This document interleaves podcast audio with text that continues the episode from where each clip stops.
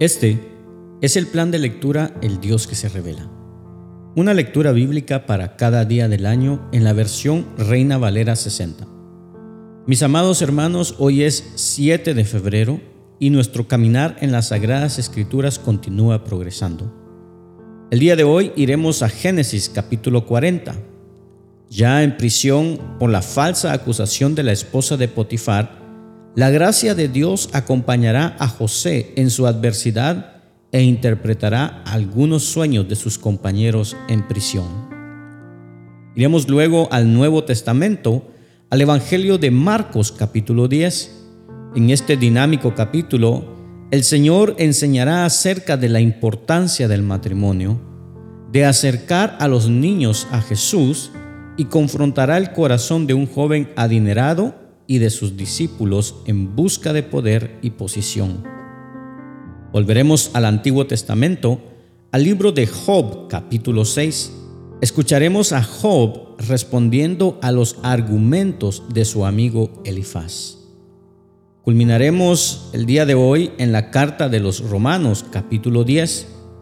Pablo aclarará que el rechazo del Evangelio por parte de Israel solo es temporal y eso comenzará una nueva serie de argumentos en la que Pablo expresará su deseo y oración por la salvación de su pueblo. Porque el Señor nos dijo, yo soy la resurrección y la vida. El que cree en mí vivirá aún después de haber muerto. Comencemos. Génesis capítulo 40 dice lo siguiente.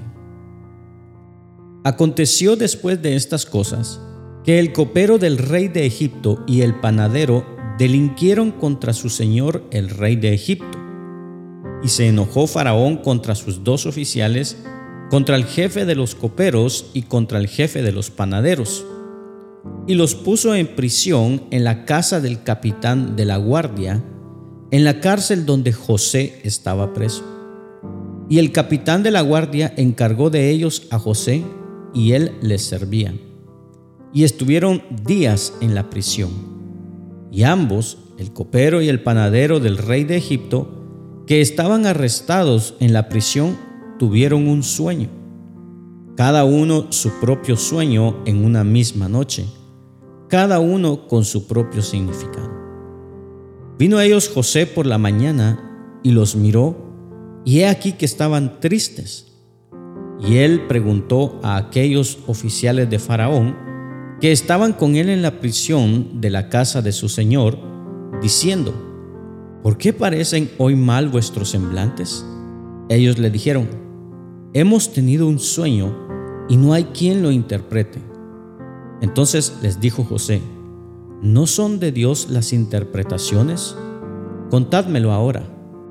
Entonces el jefe de los coperos contó su sueño a José y le dijo, yo soñaba que veía una vid delante de mí y en la vid tres sarmientos y ella como que brotaba y arrojaba su flor, viniendo a madurar sus racimos de uvas, y que la copa de Faraón estaba en mi mano, y tomaba yo las uvas y las exprimía en la copa de Faraón, y daba yo la copa en mano de Faraón. Y le dijo José, esta es su interpretación. Los tres sarmientos son tres días. Al cabo de tres días, levantará Faraón tu cabeza y te restituirá a tu puesto y darás la copa a Faraón en su mano, como solías hacerlo cuando eras copero. Acuérdate pues de mí cuando tengas ese bien, y te ruego que uses conmigo de misericordia y hagas mención de mí a Faraón y me saques de esta casa porque fui hurtado de la tierra de los hebreos, y tampoco he hecho aquí por qué me pusiesen en la cárcel.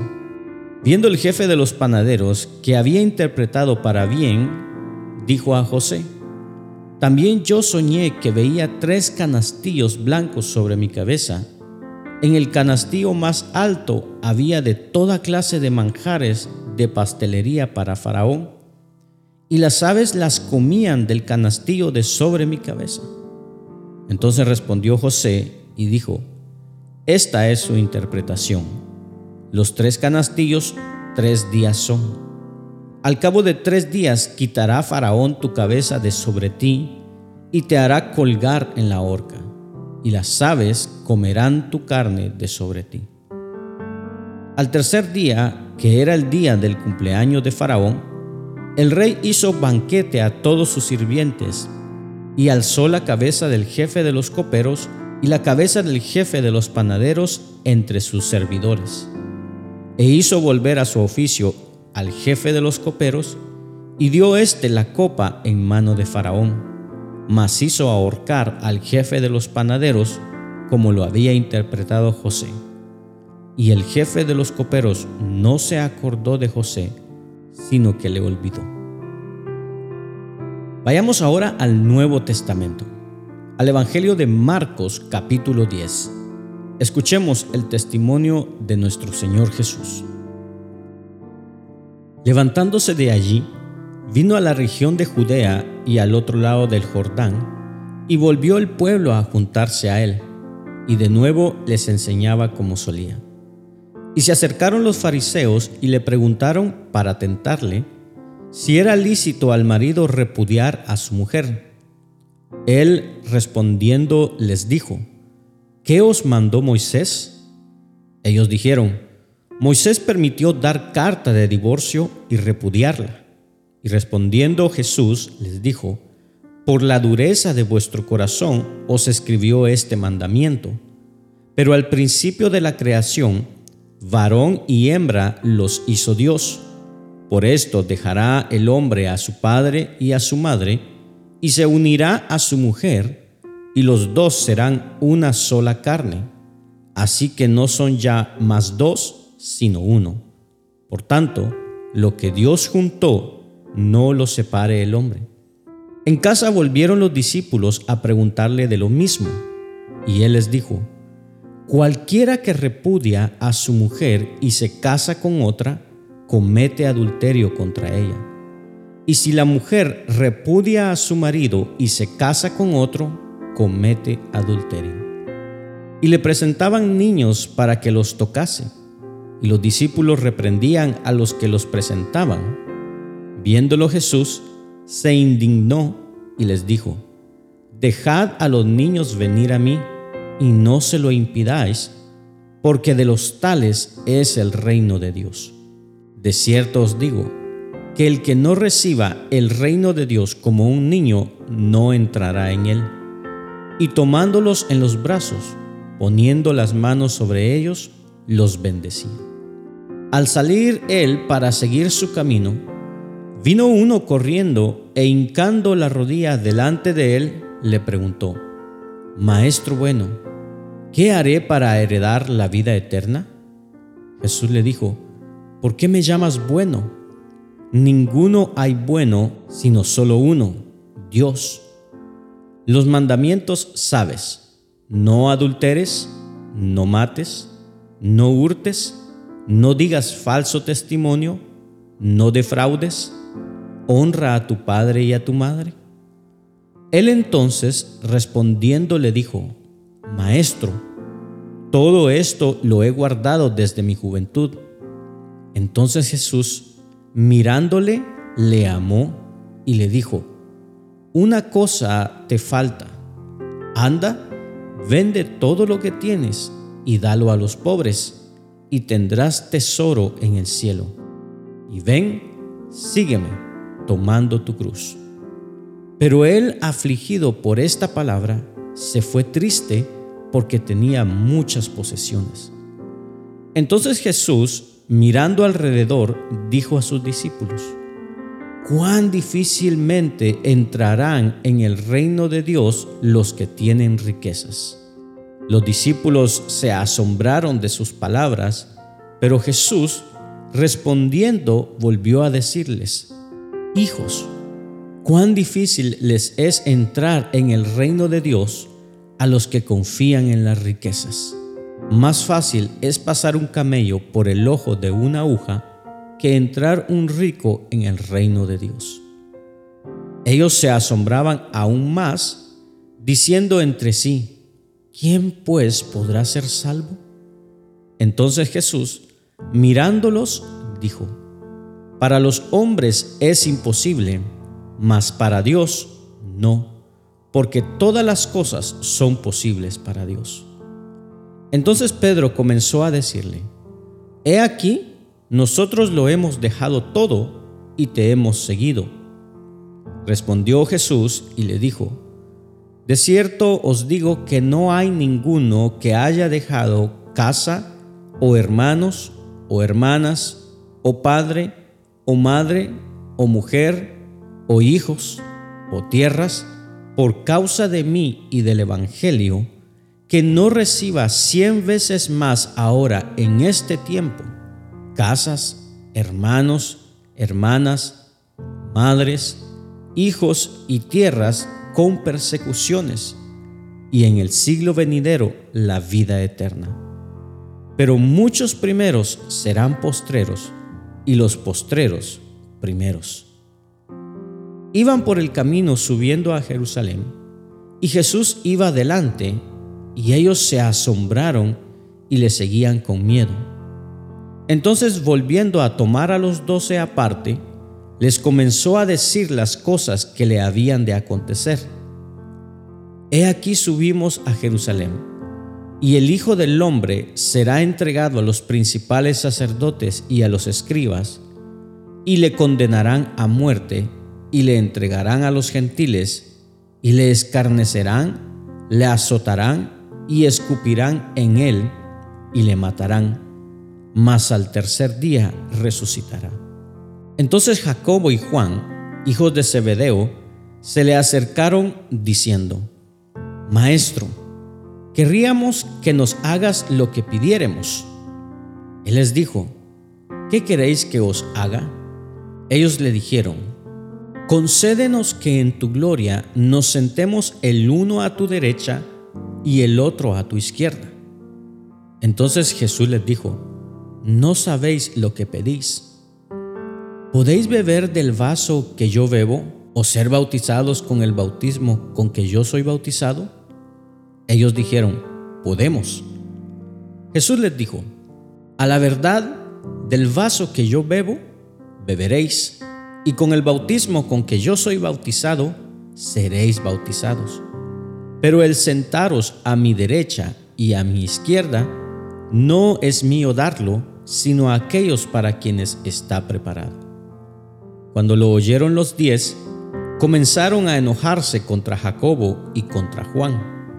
Mas Jesús, llamándolos, les dijo, Sabéis que los que son tenidos por gobernantes de las naciones se enseñorean de ellas, y sus grandes ejercen sobre ellas potestad. Pero no será así entre vosotros, sino que el que quisiera hacerse grande entre vosotros será vuestro servidor y el que de vosotros quiera ser el primero, será siervo de todos.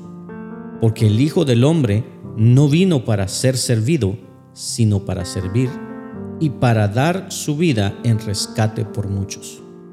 Entonces vinieron a Jericó, y al salir de Jericó, él y sus discípulos y una gran multitud, Bartimeo el ciego, hijo de Timeo, estaba sentado junto al camino mendigando y oyendo que era Jesús Nazareno, comenzó a dar voces y a decir, Jesús, hijo de David, ten misericordia de mí.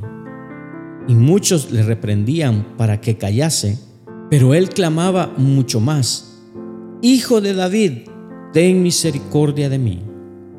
Entonces Jesús, deteniéndose, mandó llamarle y llamaron al ciego diciéndole, Ten confianza, levántate, te llama. Él entonces, arrojando su capa, se levantó y vino a Jesús. Respondiendo Jesús le dijo, ¿qué quieres que te haga? Y el ciego le dijo, Maestro, que recobre la vista.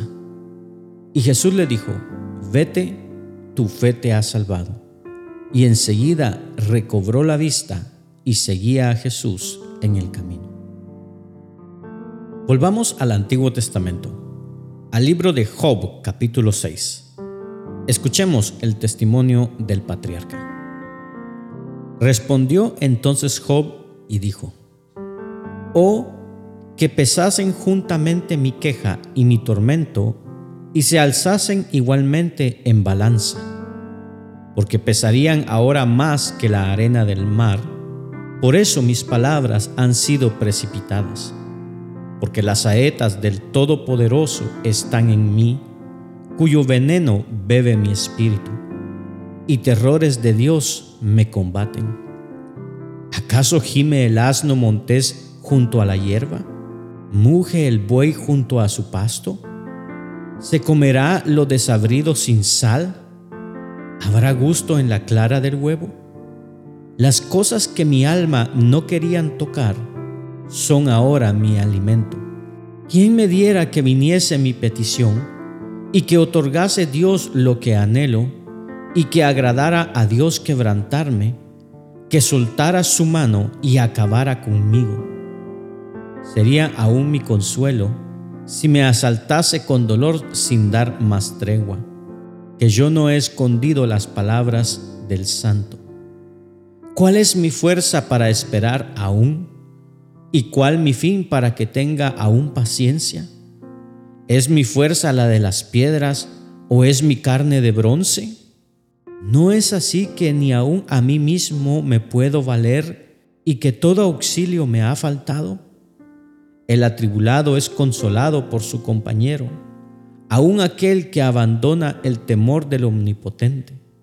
Pero mis hermanos me traicionaron como un torrente, pasan como corrientes impetuosas, que están escondidas por la helada y encubiertas por la nieve, que al tiempo del calor son deshechas y al calentarse desaparecen de su lugar. Se apartan de la senda de su rumbo van menguando y se pierden. Miraron los caminantes de Tenán, los caminantes de Saba esperaron en ellas, pero fueron avergonzados por su esperanza, porque vinieron hasta ellas y se hallaron confusos. Ahora ciertamente como ellas sois vosotros, pues habéis visto el tormento y teméis. Os he dicho yo, traedme y pagad por mí de vuestra hacienda, libradme de la mano del opresor y redimidme del poder de los violentos. Enseñadme y yo callaré. Hacedme entender en qué he errado. Cuán eficaces son las palabras rectas, pero ¿qué reprende la censura vuestra? ¿Pensáis censurar palabras y los discursos de un desesperado que son como el viento? También os arrojáis sobre el huérfano y caváis un hoyo para vuestro amigo. Ahora pues, si queréis, miradme y ved si digo mentira delante de vosotros. Volved ahora y no haya iniquidad. Volved aún a considerar mi justicia en esto. ¿Hay iniquidad en mi lengua? ¿Acaso no puede mi paladar discernir las cosas inicuas? Culminemos nuestra lectura del día de hoy a través del testimonio de la carta a los Romanos capítulo 10. Escuchemos la enseñanza a la iglesia. Hermanos, ciertamente el anhelo de mi corazón y mi oración a Dios por Israel es para salvación, porque yo les doy testimonio de que tienen celo de Dios, pero no conforme a ciencia. Porque ignorando la justicia de Dios y procurando establecer la suya propia, no se han sujetado a la justicia de Dios, porque el fin de la ley es Cristo para justicia a todo aquel que cree. Porque la justicia que es por la ley, Moisés escribe así, el hombre que haga estas cosas vivirá por ellas. Pero la justicia que es por la fe dice así, no digas en tu corazón, ¿quién subirá al cielo? Esto es para traer abajo a Cristo. ¿O quién descenderá al abismo? Esto es para hacer subir a Cristo de entre los muertos. Mas, ¿qué dice? Cerca de ti está la palabra, en tu boca y en tu corazón. Esta es la palabra de fe que predicamos, que si confesares con tu boca que Jesús es el Señor, y creyeres en tu corazón que Dios le levantó de los muertos, serás salvo. Porque con el corazón se cree para justicia, pero con la boca se confiesa para salvación.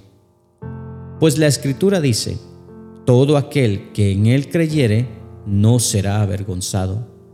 Porque no hay diferencia entre judío y griego, pues el mismo que es Señor de todos, es rico para con todos los que le invocan.